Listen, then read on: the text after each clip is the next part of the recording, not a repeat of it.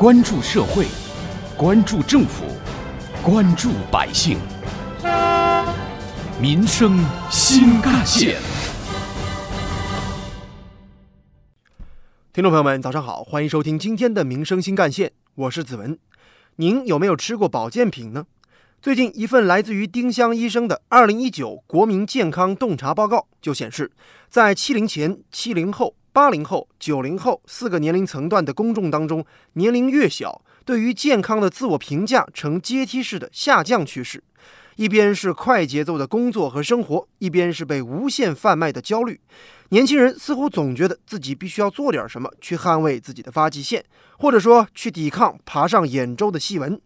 而这种弥漫在年轻群体当中的焦虑，被保健品公司捕捉到了。据了解，二零一八年中国保健品行业市场规模达到了一千六百二十七亿元，同比增长百分之九点八。而值得注意的是，国内保健品形成千亿元市场规模，年轻人也出了不少力气。数据显示，截至二零一八年的七月份，国内年轻人群体中养生人数已经超过了七成。有养生意识的八零后、九零后人群当中，八零后养生占比高达百分之三十八点七，而且女性的保健品消费占比高达百分之六十，女性成了保健品消费的主力。其中，二十九岁到三十八岁的女性保健品消费的占比高达百分之四十五点六，而三十九岁到四十岁的女性保健品消费占额为百分之二十七点三，而十八岁到二十八岁之间的女性在保健品上的消费额度也在不断的提升当中。呃，像以前的话，我主要是在护肤品上面进行一些初级、初级抗老的一些养护。然后后来我身边的朋友就推荐我一些内服产品。现在我在吃，呃，葡萄籽，主要就是抗氧化，算是入门级的初级抗衰老的一些保健品。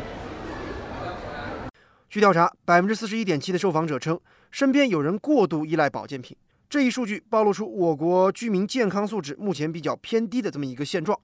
观察一些年轻人的养生的行为，可以发现，他们对健康衰老怀有焦虑。解决办法不是去选择运动健身，或者说膳食均衡，反而往往是通过服用保健品来达到高强度工作之后的修复、生活中的营养补充、健身和美容等具体功效。再加上某些商家的所谓宣传公式，就是现在不养生，以后养医生。于是，不少年轻人就容易患上所谓的保健品依赖症。很多年轻人就信奉吃总比不吃要好。对于健康问题，吃点保健品或许能够防患于未然。熬夜伤肝，就吃一片护肝片；作息紊乱呢，免疫力下降，干脆就吃一吃番茄红素；饮食不均衡，微量元素不足，干脆就吃一些复合维生素。还有人觉得吃保健品不仅有利于健康，还能让自己更加高效、更加自信地投入到工作当中去。然而，事实上，过分依赖保健品不仅不能带来保健的功效，还可能损害人体健康。比如说，有人明明不缺乏维生素，却把维 C 泡腾片当做提高免疫力的药品，长期过量服用维 C，反而会导致尿路结石，加速动脉硬化。再比如补钙，三十五岁以后，人的骨量就一直处于减少状态了，单纯靠吃钙片补钙，作用往往不大，甚至会引起便秘和结石等等健康问题。健康的体魄绝对不是靠各种保健品堆砌而成的，科学养生需要遵循权威指导、科学知识，远离保健品误区。之前网上不是有那个段子嘛，说年轻人熬最深的夜敷最贵的面膜，然后吃最贵的保健品。但是我觉得老年人被骗的更多，现在推销的人嘴巴都很甜，叫他们爷爷奶奶，然后就很容易被骗很多钱。如今，在一些居民小区的门口呢，我们常常会看到一些推销保健品的推销员，在他们的口中，有些保健品似乎都有所谓包治百病的神奇功效，也有不少老人总是不惜重金花钱来购买这些所谓的神药，但是买回去之后，往往发现效果并非如此。一次都是买了大几千块钱，这些钱都是平时他们省吃俭用省下来的，应该几千块钱吧。好，四五千甚至万把块都有，因为他那个保健品也是挺贵的。采访中就有杭州市民表示，自己家呢就有一位所谓的月光族，不是工作不到一年的年轻人，反而是一位七十多岁的老婆婆。老婆婆每个月有将近三千块左右的退休金，在家里本来是生活无忧，时间长了呢还攒了好几万块钱。但是这两年，自从社区来了某个推销保健品的小妹，外婆不仅是退休金要月光了，甚至连之前自己攒下的积蓄也是通通用光。换回的是所谓的保健品，什么骨密度丸啦，什么健慧胶囊啦，以及各种所谓的大豆、大米等赠品。最近刚学会使用微信的这位老人家又被拉入了某个健康的养生群，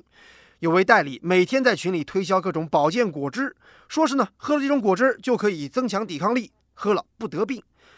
老人家又动了心，在群里购物需要微信支付，这老人家又不会，于是呢就找家里的孩子帮忙，这才被家人及时发现并劝阻。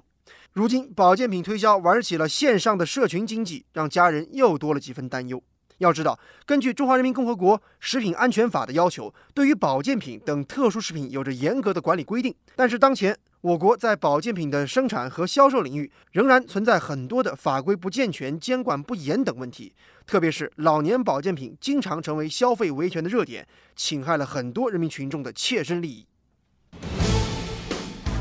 挖掘新闻真相，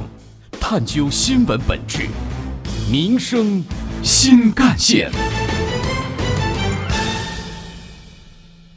在今年的全国两会上，全国人大代表、湖北省十堰市太和医院院长罗杰接受媒体采访时曾表示，要规范保健品市场、基因的准入、广告的宣传和审核，加大对违法犯罪行为的处罚力度。其实，中国的保健品市场一直以来都存在着一些管理上比较混乱，给老百姓呢，特别是对老年人的这个日常生活带来很大困扰的一个问题。近期发生的权健事件就是个很典型的案例。我们在日常生活中也发现一些老人呐，特别是退休的老人呐，经常被一些保健品所围绕，给家庭、给个人也带来很大的负担和困扰。主要是规范，因为现在保健品市场里面存在这几个问题：第一个是经营过程中成分的非法添加，大家都知道一些所谓的什么糖尿病、高血压的这种保健品里面加的都有违禁的药品。第二呢，在保健品的功能宣传上呢，有夸大的成分；第三呢，在生产经营过程中呢，他们的违法成本呢，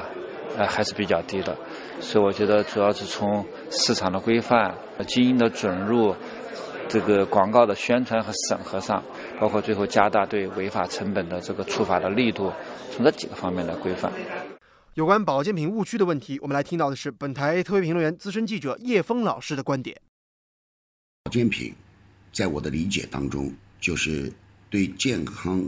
会有一定的辅助作用，但不是起决定性作用的一些普通食品。小时候听奶奶说偏方治大病，这些偏方当中有的可能就是橘子皮，有些可能就是一些被称之为草药的植物。而在现实生活当中，一些所谓的保健品已经被吹得神乎其神，包治百病。不光是服用的保健品，甚至连一些所谓的保健器械，也是被吹得神乎其神。比如什么保健床垫、保健枕头、保健椅，似乎在这些销售者的嘴里，你只要拥有了这一切，就可以包治百病。而在社会当中，老年人始终是这些保健品推销者的重点目标。这里面有这些经销者们精心的计算，一般人到了老年，各种疾病呢也就会出现，人们对健康的重视度也会比年轻的时候更加强化。就在这样的背景下，一些经销商也就抓住这样的一个特点，向老年人发起猛烈的攻击。他们的手段不一而足，或者是在一些酒店开办一些所谓的。免费讲座，或者呢，到社区去给老人们做所谓的免费体检，然后都会告诉你身上有哪些不适。再后来就是图穷匕首见，那就是要你买保健品。至于这些保健品到底有多少功效，有多少作用，恐怕只有天知道了。老年人屡屡上当，其中还有一个原因，那就是。他们与后代人，就是自己的近亲属，比如子女之类，这种亲情关系似乎淡漠了。他们感受不到后代对他们的关心。而那些保健品的营销方法之一，那就是要加强感情联络。在他们的口中，年长的会被称之为爷爷奶奶，稍微年龄大一点的会叫爸爸妈妈。用这样的一种亲情销售法，也是这些经营者们的惯用手段。我曾经说过，其实最好的保健品是什么呢？就是我们平时的普通食品。植物当中会有植物蛋白，会有维生素；在动物当中也会有动物蛋白，会有脂肪，这都是人体必须的，这也是保健品。我们说他们销售的保健品，你一年不吃，两年不吃，恐怕不会有什么很大的影响。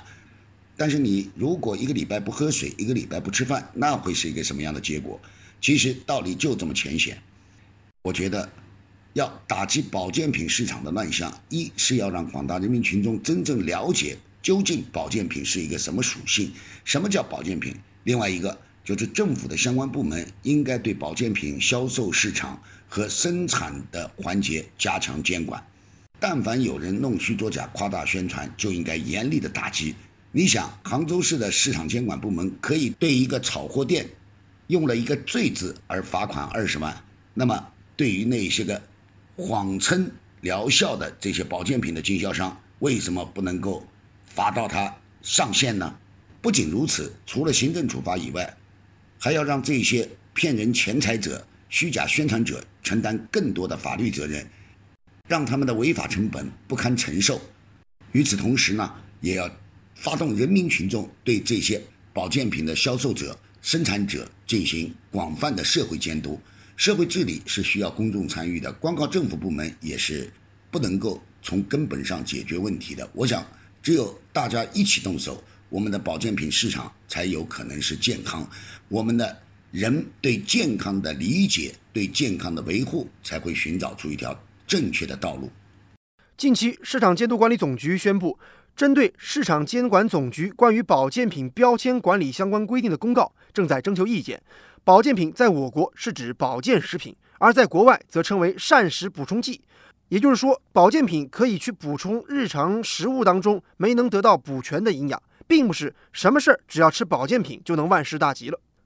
所谓大道至简，健康养生其实并不复杂。世界卫生组织研究发现，影响健康的因素当中，生物学因素占百分之十五，环境影响占百分之十七，行为和生活方式占百分之六十，而医疗服务仅占百分之八。最为简单有效的养生方法就是培养健康的生活方式。在这方面，我们有很多功课要做。且不说膳食不均衡、久坐不动、抽烟酗酒等等明显不良好的生活习惯应当被改掉，单说喜欢趁热喝、趁热吃这个偏好，就有不少认知的误区。一般来说，人的食道只能够承受五十度到六十度的温度。如果说刚出锅的菜还没凉就着急往嘴里塞，刚沏好的茶不放一放立刻就喝的话，都会给我们的食道种下祸根。每个人是自己健康的第一责任人。我的健康我做主的理念需要落实为行动，远离健康危险因素，养成健康的生活方式，合理认清保健品的真正定位，这才能打造出健康生活。好，感谢您收听今天的民生新干线，我是子文，下期节目我们再见。